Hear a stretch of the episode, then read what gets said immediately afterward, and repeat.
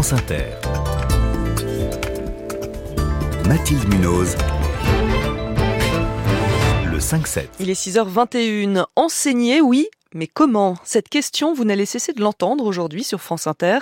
Nous donnons la parole aux professeurs pour leur permettre d'exprimer leurs difficultés, leurs craintes, leurs attentes, alors que le terrorisme a encore frappé l'école avec la mort de Dominique Bernard à Arras, trois ans après l'assassinat de Samuel Paty.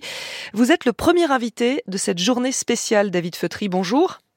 Bonjour. Président de l'association des professeurs d'histoire et de géographie dans la région centre. Vous enseignez dans un lycée à Dreux, dans l'Eure-et-Loire. Je vous propose pour commencer d'écouter les témoignages de plusieurs de vos collègues. Je suis pas sûre que ce qui me fatigue, ce soit les assassinats ou, ou ces questions-là. Enfin, ça, ça m'horrifie. Mais au quotidien, ça fait bien longtemps que moi et je pense mes collègues, on est fatigués, en fait, du manque de moyens. Et est-ce que j'ai encore la foi de faire mon travail? Bah, oui, parce que je me dis qu'il y a encore moyen parfois de faire des choses bien, mais le plus souvent, euh, c'est beaucoup de frustration. Clairement, je songe très fortement à me reconvertir euh, pour aller dans l'enseignement supérieur. Je pense que le public est différent, plus mature, et puis on, risque moins d'agression. Euh, mais le lycée, j'ai plus du tout envie maintenant. Je dirais que ces événements-là, en fait, me font prendre conscience aussi des fondamentaux pour lesquels j'ai choisi ce métier. moi, en tant que prof d'histoire, j'ai pas l'impression d'être extrêmement subversive, vous voyez. Ben, en fait, euh, si, ce qu'on fait, c'est utile vu que ça dérange. Pendant une année, on fait un chemin ensemble et je me dis que la manière dont je suis avec eux, ce que je leur dis,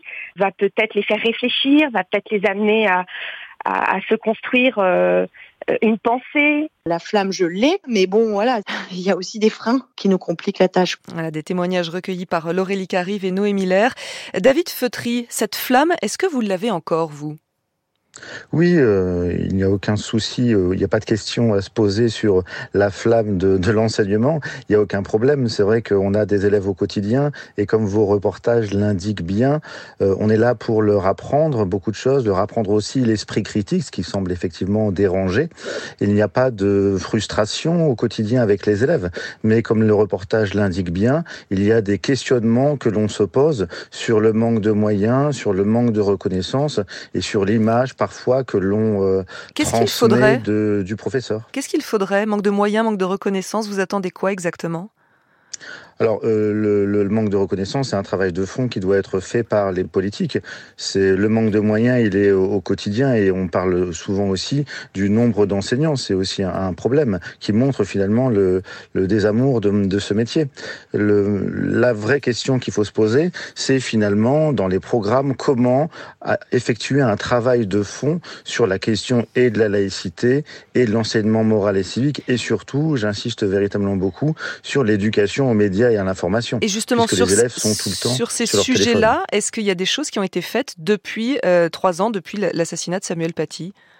Ah, Paradoxalement, pas vraiment, puisque les heures euh, d'enseignement moral et civique ont diminué. Et euh, surtout, il faudrait réfléchir sur un programme ou sur un nouvel enseignement d'enseignement aux médias et à l'information. Est-ce qu'il vous est déjà arrivé de, de vous censurer, de ne pas parler d'un sujet à vos élèves? Non, pas du tout, parce qu'en réalité, tout peut être prétexte à censure. Certes, il y a la question du conflit israélo-palestinien, mais on enseigne aussi, par exemple, en seconde, les croisades où on va parler du djihad. On enseigne aussi euh, bah, les différentes guerres. On va enseigner la question du euh, génocide arménien.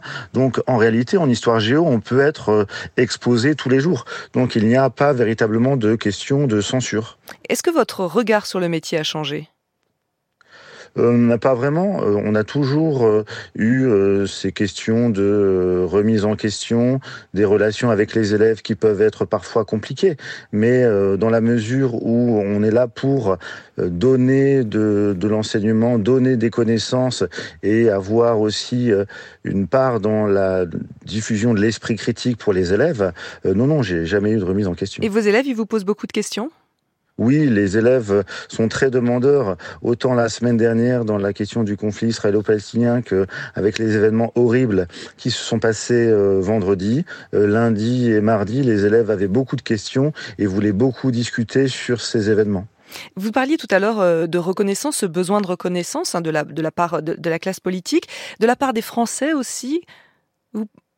Oui, bah il y, a toujours euh, évidemment une, une, image qui a été un peu instillée de, de, de ce professeur qui est, euh, ce sont des lieux communs du professeur euh, toujours en vacances, qui ne fait pas grand chose. Et c'est une image qui est paradoxale puisque quand on demande aux Français ou en général un métier où ils voient de la reconnaissance, c'est souvent le, le, métier de professeur. Ils ont toujours à l'esprit le nom de professeur qui les ont vraiment aidés à avancer dans leur vie. Oui, on a tous effectivement un nom de professeur qui nous a marqué. Merci beaucoup David Feutry. Je rappelle que vous êtes président de l'association des professeurs d'histoire et de géographie dans la région centre. Vous étiez le premier invité de cette journée spéciale. Il y en aura beaucoup d'autres. Euh, par exemple, à 8h20 dans le grand entretien, mais aussi dans le 13-14, l'émission Grand Bien vous fasse, la bande originale et jusqu'ici tout va bien. Et puis ce soir, un téléphone sonne XXL avec Fabienne Synthès entre 19h et 21h. Bonne journée à vous, David Feutry.